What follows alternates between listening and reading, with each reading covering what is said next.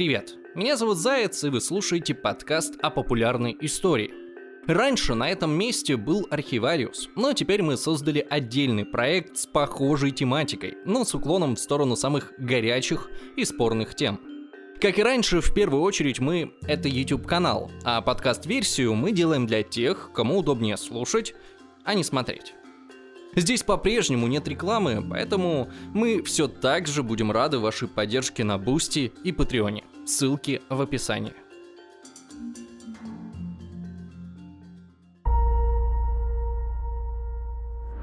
Привет! Что вы знаете про Саддама Хусейна и войну в Ираке?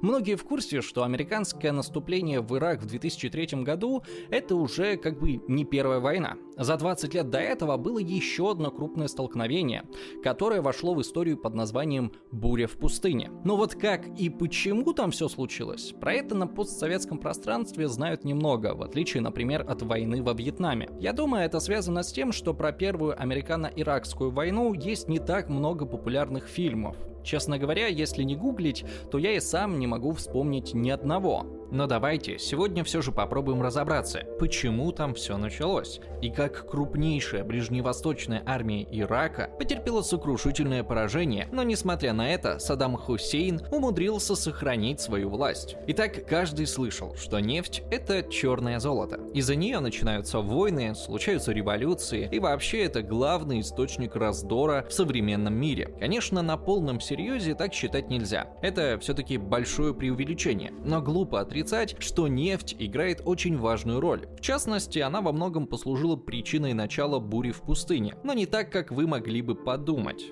Обычно, когда говорят, что во всем виновата нефть, представляют жадных американских банкиров, которые пытаются отжать э, заветные месторождения у бедных стран. Но не все так просто. Придется разобраться, как план взять Кувейт за три дня обернулся катастрофой, о чем думал Саддам Хусейн и зачем Америка влезла в конфликт, который ее, на первый взгляд, не касался. Почему бывшие противники по холодной войне встали на одну сторону? Сторону. А еще ответим на вопрос, чья нефть?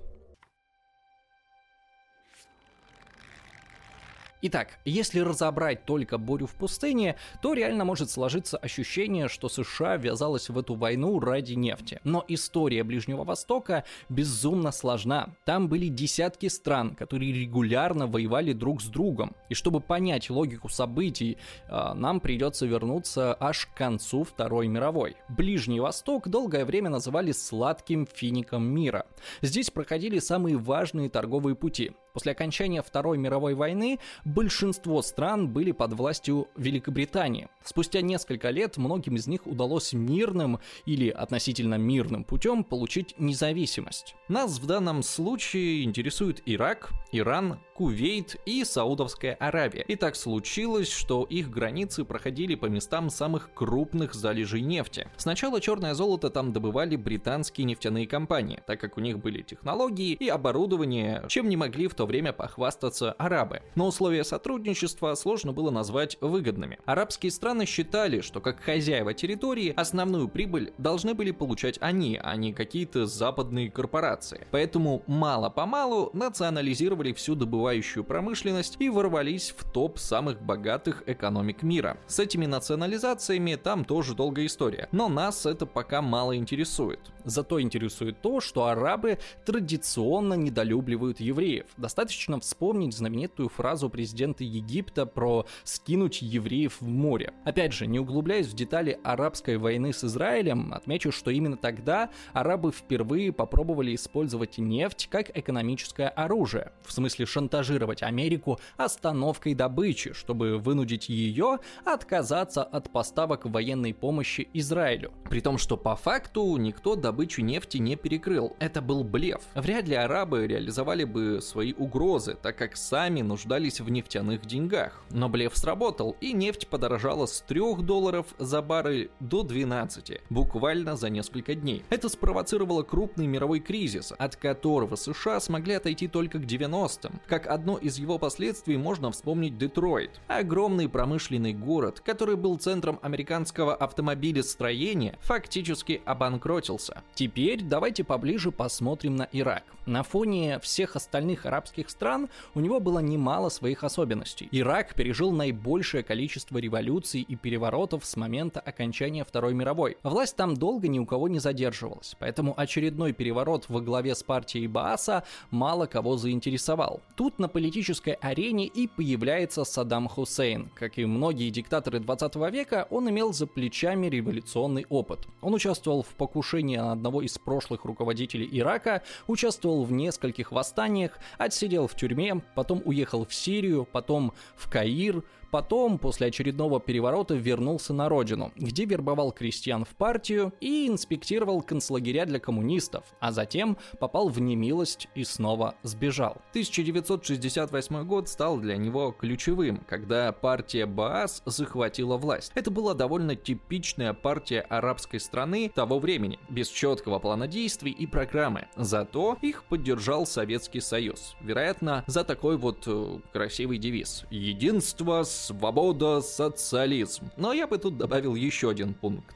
единство, свобода, социализм и смерть евреям. Да, чуть менее чем вся верхушка партии состояла из антисемитов. Достаточно сказать, что предыдущее правительство они свергли якобы за помощь сионистам. Хусейн, разумеется, тоже разделял такие взгляды. Но вообще его главной идеей было собрание земель. Мол, именно великий народ Ирака может объединить всех арабов в большую страну новый арабский халифат, который сможет показать миру Кузькину мать. Но прежде чем начать превращать эти идеи в жизнь, нужно было стать руководителем Ирака. И в этом ему помог его давний соратник Аль-Бакр, который после переворота занял кресло президента. Он назначает Хусейна главой партии Баас, а значит, тот становится практически вторым человеком в государстве. После революции у Аль-Бакра стало ухудшаться здоровье, а Хусейн, наоборот, медленно, но верно забирает власть в свои руки Америки. Он даже ездил во Францию и СССР, где вел переговоры о закупке оружия и ядерных реакторов. Этот путь прибирания абсолютной власти к рукам занял у Хусейна 11 лет, в течение которых формально он не был первым лицом в стране, но на все ключевые должности в правительстве и армии ставил своих людей. Завершилось это, когда Аль-Бакр ушел на пенсию, вроде как по состоянию здоровья, а Хусейн официально стал его преемником и за один день арестовал 60 лидеров лидеров партии Баас, которые могли бы составить ему конкуренцию. И теперь у меня вопрос. Что будет делать диктатор, который сидит у власти более 11 лет?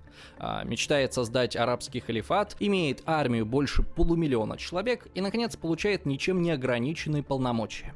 Правильно, начинает воплощать мечту в жизнь. Тем более тут как раз в соседнем Иране случилась исламская революция. Офицеров старого режима там расстреливают только в путь, а США больше не является их союзником. Самое время отжать у слабого соседа нефтяные месторождения и стать самой влиятельной нефтяной страной в мире обогнав Саудовскую Аравию и получив полный контроль за выходом к Персидскому заливу. Это тоже важный момент. На юге между Ираком и Ираном граница проходила по реке Шат-аль-Араб, которая как раз впадает в Персидский залив. Хусейн захотел, чтобы оба берега реки стали иракскими, ведь тогда можно ни о чем не договариваться с Ираном и отправлять столько танкеров, сколько захочешь. Перестрелки на границе регулярно случались и до Хусейна, но теперь они вышли на новый уровень. Кроме того, масса Масло в огонь подливала поддержка Ираном иракских курдов, которых Хусейн ненавидел почти так же, как евреев. От грядущей войны они, кстати, э, пострадают больше всего. Итак, как развивались события? В 1975 году Ирак и Иран подписывают Алжирский договор, в котором было сказано, что Иран не помогает курдам, а Ирак передает восточный берег Шат-аль-Араб Ирану. После этого сами понимаете, что происходит с курдами. Их автономию уничтожают а всех недовольных убивают. И это было еще до революции в Иране. Потом стало еще веселее. Религиозные власти Ирана тоже захотели создать великое исламское объединение. Уму. С собой в главной роли, конечно же. Первым кандидатом на вступление в Уму должен был стать Ирак, так как там тоже жило много мусульман-шиитов и находились самые главные шиитские священные города – Карбела и Эн-Наджаф.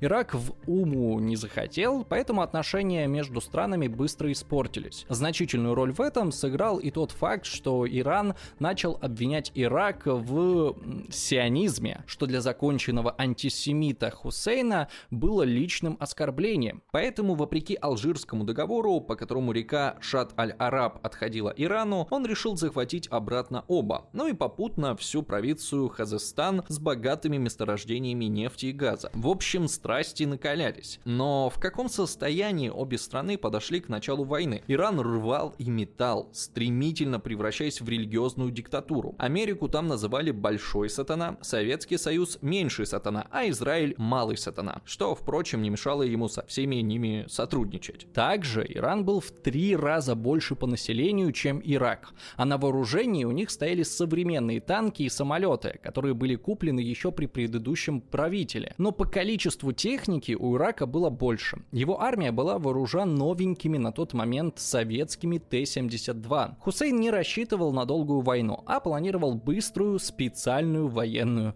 операцию. К слову, не все в окружении Хусейна одобряли этот план. Начальник разведки ему прямо сообщал, что ничего хорошего из полномасштабного вторжения не выйдет, но диктаторы редко слушают тех, кто с ними не согласен. И официальную причину начала войны Хусейн объяснил так. Исторически, начиная с 1520 года, между Ираном и ее западными соседями было подписано 18 договоров, но во всех случаях Иран выбирал возможность нарушить договоры словами или действиями. Новые правители Ирана пытаются экспортировать революцию и ее принципы ко всем исламским государствам. То есть Хусейн говорил буквально следующее. Вы что, хотите как в Украине? То есть э, вы хотите как в Иране? все эти вот революции, перевороты и прочее. Ну и, конечно, не обошлось без стейков в духе «мы не напали, мы оборонялись. Если бы мы не начали, то они бы первые начали. Мы всего лишь нанесли превентивный удар ради защиты наших исконных земель». Ну и как вишенка на торте, Хусейн в ответ обвинил Иран в поддержке Израиля. Вторжение началось 22 сентября 1980 года. Иракская авиация сходу провела бомбардировку иранских аэродромов, но без особого успеха. Иран заранее спрятал большую часть самолетов вглубь страны и довольно быстро нанес ответный удар. Одной из главных надежд Хусейна было то, что его армию поддержит местное население, потому что в Хузестане жили в основном арабы, а не персы. Но эта ставка не сыграла. Жители Хузестана не спешили радоваться освободителям. В итоге никакой молниеносной войны не получилось, и кровопролитные сражения будут продолжаться еще 8 лет. Реакция он была слабой, в духе «выражаем глубокую обеспокоенность», требуем прекратить стрелять, но ничего делать не будем. Зато через год Хусейну внезапно прилетел привет с небес от Израиля. Израильские самолеты сделали успешный налет на почти достроенный ядерный реактор Асирак – он находился буквально на последнем этапе перед заправкой ядерным топливом. Если бы его успешно ввели в эксплуатацию, то Хусейну потребовалось бы буквально несколько месяцев для создания ядерной бомбы, которая могла бы стать решающей в войне против Ирана, а в дальнейшем ее могли бы использовать и против Израиля. И как вы думаете, кто Израилю передал разведданные, которые помогли уничтожить реактор? Его злейший враг – Иран. Кстати, официально факт сотрудничества эти страны не признали до сих пор. Но как-то так, совершенно случайно, получилось, что за пару месяцев до налета Иран разбомбил силы ПВО, которые прикрывали реактор, и по сути расчистил путь для израильских самолетов.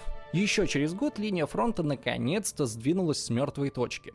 Иран объявил священную оборону и пошел в масштабную контратаку. Им удалось отбить крупный город Хорихимшер и взять в плен 19 тысяч иракских солдат. Но несмотря на то, что Ирак тут явно выступал в роли агрессора, не стоит думать, что Иран на их фоне выделялся каким-то особым благородством. Там не брезговали самыми ужасными методами, чтобы получить преимущество. На войну отправляли детей мобилизовали всех, кто мог держать оружие, и сразу отправляли на передовую. По сути, пытались закидать Ирак трупами. Культ самопожертвования достиг небывалого размаха. Пропаганда Ирана работала без остановки, чтобы прославлять героев-шахидов. Такими шахидами чаще всего называли обвязанных гранатами солдат с надписью на теле «Верховный лидер дал мне пропуск в рай». Мобилизованных солдат Ирана или даже простых гражданских кидали на минные поля. И только после них шла профессиональная национальная армия, а пресса преподносила их как великих мучеников, что погибли во имя Аллаха. Хусейн пытался ответить на эти атаки химическим оружием, несмотря на то, что оно было запрещено Женевской конвенцией уже как э, десяток лет. Но когда международные конвенции останавливали диктаторов? Зато после этого на Ирак наконец-то наложили санкции, которые больно ударили по экономике страны. Но выход нашелся быстро. Брать бесконечные кредиты в Кувейте и Саудовской Аравии. Расчет саудитов тут был прост. Если Ирак проиграет войну, то Иран, возможно, решит заняться исламской революцией уже у них самих. СССР в этой войне тоже был на стороне Ирака. Советы продали Хусейну оружие на 24 миллиарда долларов и послали туда около тысячи военных специалистов. Иран тоже не был обделен помощью. Несмотря на все контры с американцами, они тайно продавали Ирану ПВО и противотанковые орудия. Когда эта схема всплыла на поверхность, разродился грандиозный скандал, известный как Иран-гейт. Несмотря на чудовищные жертвы с обеих сторон, граница между странами практически не сдвинулась. Даже когда всем стало ясно, что война зашла в тупик,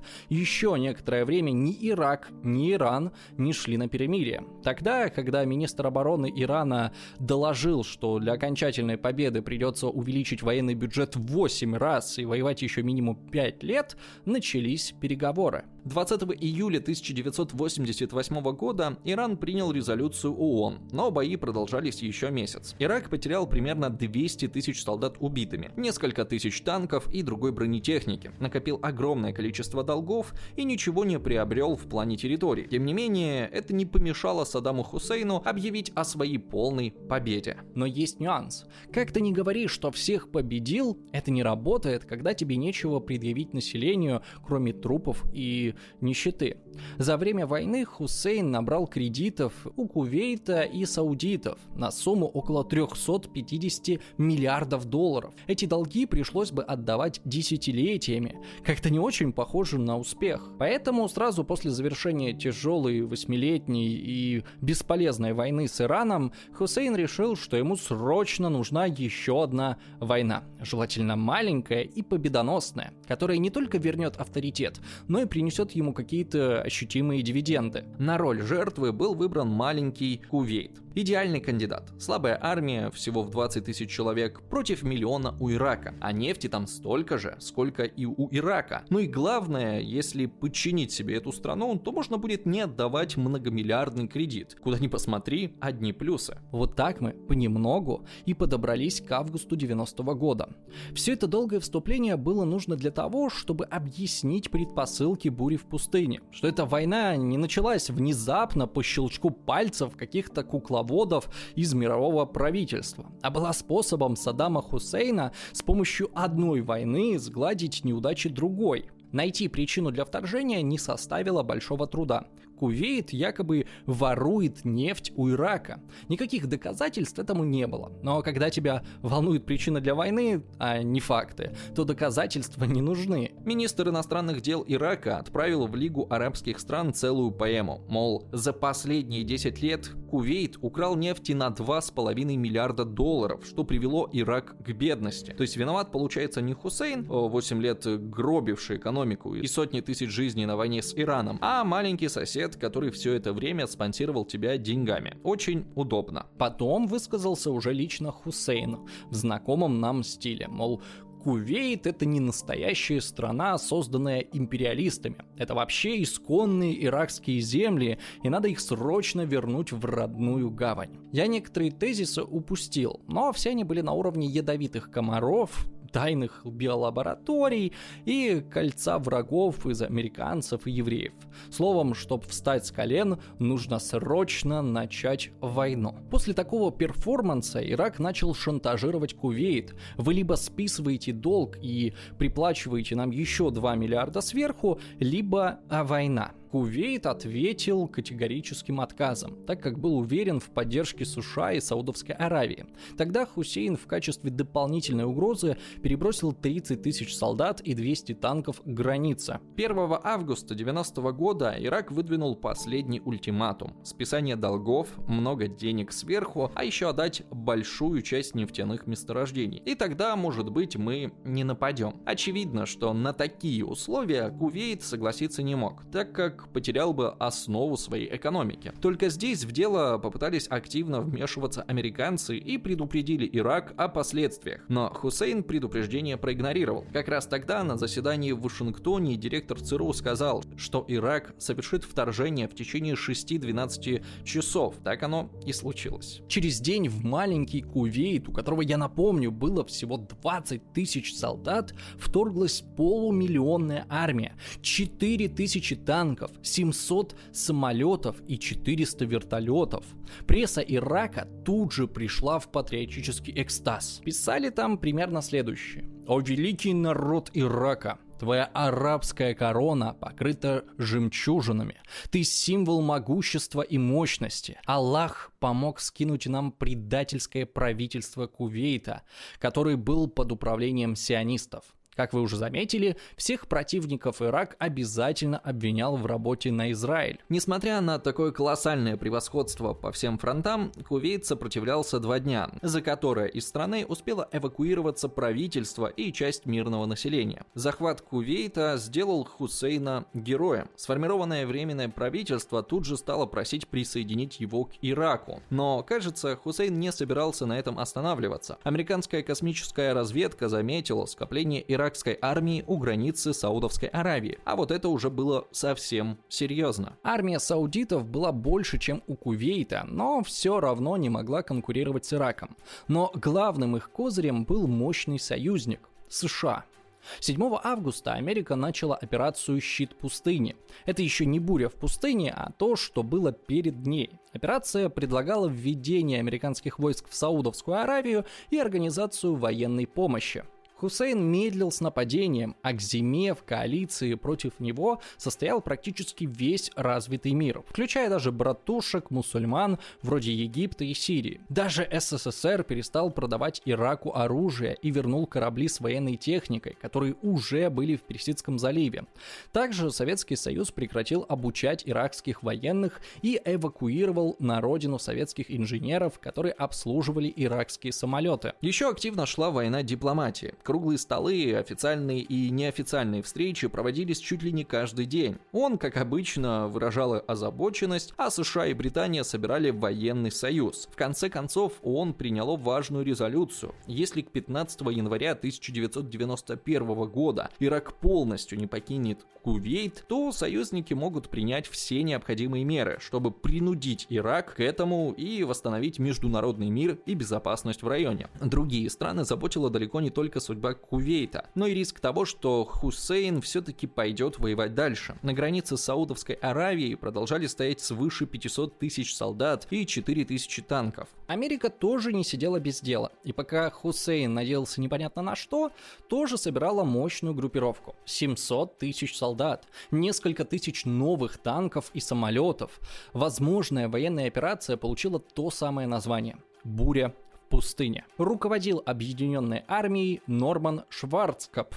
Его биография – это один сплошной Ближний Восток. Отец Нормана тоже был военным и работал еще в дореволюционном Иране, а будущий генерал ходил в иранскую школу и изучал культуру Ближнего Востока. Можно сказать, он готовился к этой операции всю свою жизнь. Еще в начале 90-го года в сборнике Пентагона Шварцкоп прогнозировал захват Кувейта. Помимо этого, генерала беспокоил тот факт, что баланс сил здесь однозначно складывается в пользу Ирака. Ирак является самой мощной военной державой Персидского залива претендующий на роль лидера арабского мира. Вот только где заканчивается арабский мир? У Хусейна аппетиты росли с каждым днем. Вот и захват Кувейта, казалось, не принес удовлетворения диктатору, и он готовится идти на Саудовскую Аравию. Однако, а на что он вообще мог рассчитывать? Как Хусейн предполагал победить американскую армию практически с неограниченными ресурсами?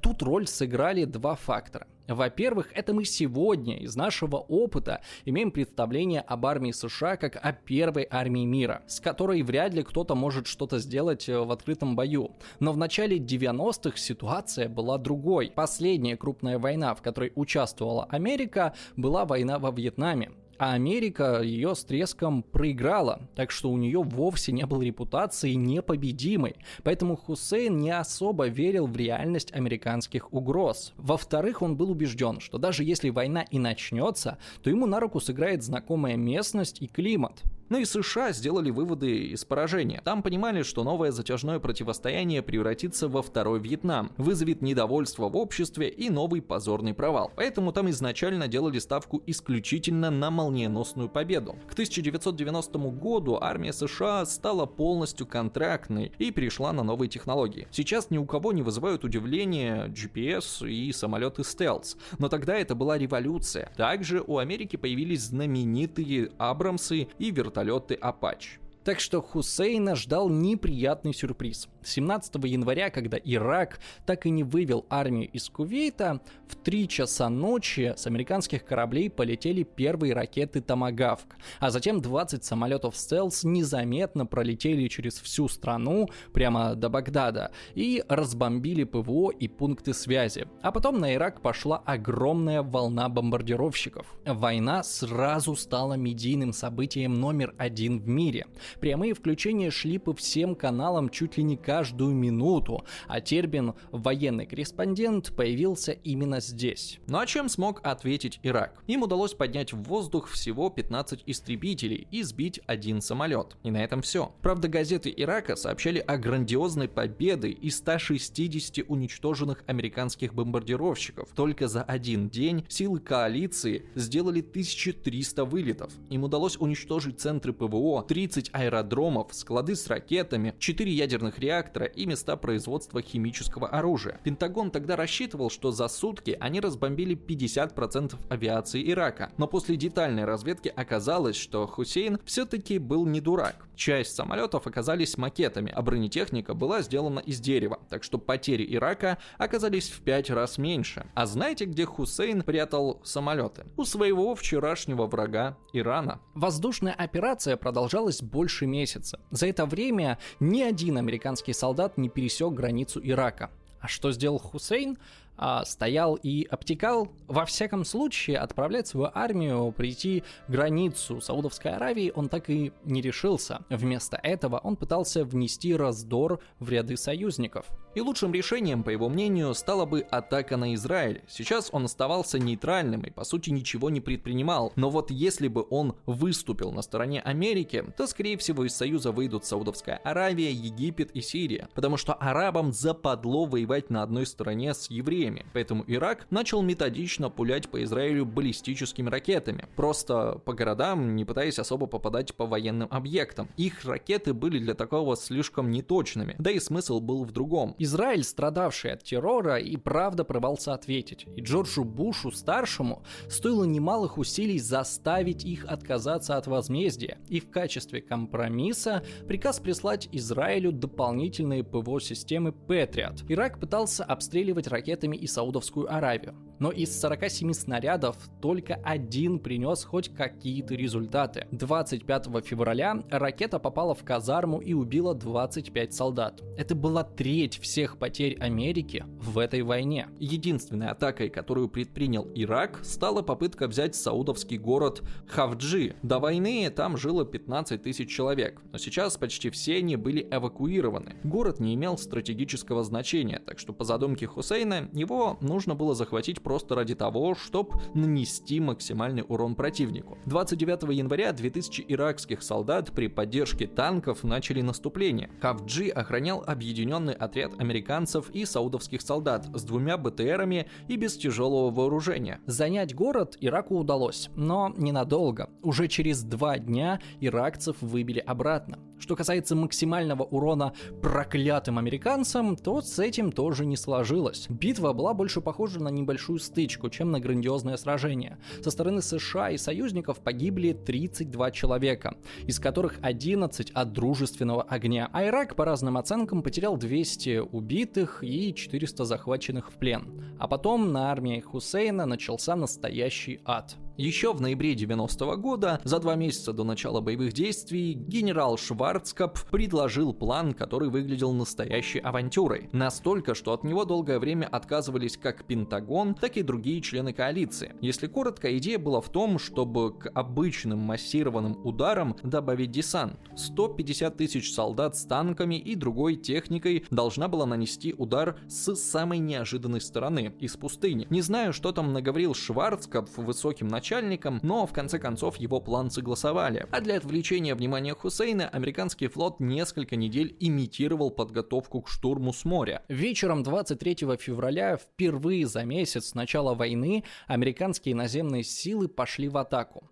В ней участвовали не только американцы, но и британцы, французы, сирийцы, египтяне и саудиты. С 4 утра началась массированная артподготовка, после которой началась лобовая атака. И вот когда иракская армия отвлеклась на этот удар, внезапно для них из пустыни вылетела еще одна огромная группировка в полном обмундировании и на Абрамсах. Иракские военные такого явно не ожидали. Они считали пустыню своей вотчиной, где чужаки неминуемо бы заблудились и сгинули. Но благодаря GPS американцы оказались ровно там, где нужно. План Шварцапфа сработал. Несмотря на огромную численность, армия Ирака была сильно потрепана за месяц бомбардировок. Они теряли людей, склады, коммуникации, мосты, связь и прочее, а сами почти ничем не могли ответить. И когда союзники пошли в атаку, иракцы просто начали разбегаться или сдаваться в плен. Ситуация была настолько плачевная, что впервые в мире солдаты сдались роботу. Думаете, это шутка? А вот и нет. После очередного обстрела позиций противника США послали беспилотник оценить, так сказать, результаты. Но там его встретили солдаты Хусейна с белыми флагами. В итоге вся наземная операция продлилась каких-то 4 дня. Не помогли Хусейну его элитные танковые части.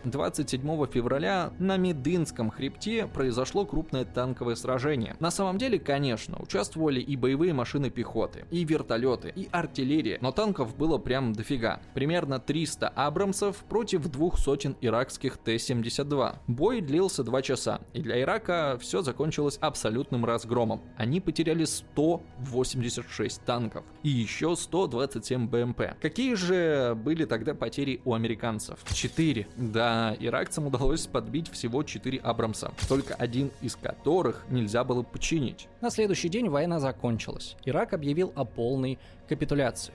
Чем обернулась для Хусейна буря в пустыне? По официальным данным, Ирак потерял 20 тысяч солдат убитыми, а союзники всего 400. Иракских танков было подбито 1800, а от коалиции только 20. Именно после этой войны, а, из которой Америка вышла с минимальными потерями, она превратилась в первую армию мира а Ирак был вынужден покинуть Кувейт. Впрочем, Хусейн не мог не поднасрать победителям. Он приказал отступающим солдатам выкопать окопы и поджечь как их, так и кувейтские нефтяные вышки. А, вот так это выглядело. Хусейну это было необходимо, чтобы в настолько черном небе не пролетел ни один самолет, а на земле не ступила нога ни одного вражеского солдата. Легкие за несколько часов заполнялись э, черной пленкой, и кашель становился невыносимым. Горящая нефть потекла в залив, и на тушение всех пожаров ушло несколько месяцев. Но американским войскам это в итоге никак не помешало, так как они нападали с другой стороны. Так или иначе, Хусейн фактически проиграл вторую войну подряд. И если в противостоянии с Ираном еще получалось скрывать масштаб проблем, то сейчас поражение было очевидным. Но даже несмотря на это, режим Хусейна устоял. Не случилось ни революции, ни переворота, а у диктатора появилась отличная отмазка, почему простые иракцы живут так бедно. Это все проклятые американцы напали на беззащитный Ирак ради нефти. А потому давайте дружно затянем пояса и еще больше сплотимся вокруг солнцеликого лидера. Только через 12 лет США снова вторгнутся в Ирак, чтобы окончательно окончательно положить конец правлению Саддама Хусейна. Но это будет совсем другая история. Если хотите узнать об этом побольше, то ставьте лайки и пишите комментарии. Мне кажется, вторжение в Ирак в 2003 году не менее интересная история. С враньем о химическом оружии, быстрой победой и неоднозначностью результатов. Спасибо за просмотр, но не спешите выключать. Сейчас у меня будет важная информация. Я вообще люблю общаться со зрителями, а, то есть с вами, а, поэтому периодически устраиваю стримы. Но мне этого мало. Я хочу сделать стримы более интересными, чтобы это была не просто беседа ни о чем, а что-то более содержательное, чтобы мы вместе смотрели дурацкие видео, чтобы я приглашал интересных гостей, играл с вами в игры в конце концов. Но на основном канале я этого делать не хочу, чтобы не не захламлять лишним контентом. Тем более, что слишком много стримов мешают продвигать основные ролики. Поэтому я создал второй канал, чисто ради стримов. Там э, все трансляции будут оставаться в открытом доступе. Темы я буду объявлять заранее и стримить буду не реже, чем раз в неделю. Если все будет нормально с электричеством, конечно же. Так что если вам интересно пообщаться со мной вживую, то обязательно подписывайтесь на второй канал. Ссылка есть в описании. А если вам интересно, кадры из каких фильмов мы использовали в этом ролике, то подписывайтесь на наш телеграм. Там мы все эти фильмы перечисляем. Все ссылки тоже под этим видео. А если вы можете и хотите поддержать нас деньгами, то сделать это можно с помощью Patreon, Boosty или криптокошелька. За вашу поддержку мы пригласим вас в закрытый чат для спонсоров, а еще вы будете видеть наши ролики раньше официальной публикации и без рекламы. И как обычно, я хочу поблагодарить тех, кто уже нам помогает. Это Влад, Сергей Владимиров, Николай Грищенко, Водолей, Crazy Cat, Алексия Суис, Роксолана, What Remains of Me, Степан Бандера, Политический цирк, Юлия Вильянин, Айса, Денис Романов, Ада Бранвен, Душный Дэн и Владимир Тихарь. Игорь Наводный, 33 шальных узбека и секс-инструктор НАТО с визиткой Яроша на Абрамсе, а еще вот эти вот замечательные люди. Что ж, вот мы наконец-то и сняли это видео, в этот раз вроде бы с нормальным светом, что радует. А вот, еще и похудевший, видите, даже влез а, в э, этот, как его, пиджак. Забыл, как называется эта штука, пиджак. Надеюсь, вам понравилось. Еще раз всем спасибо. А, до скорых встреч. Всем пока.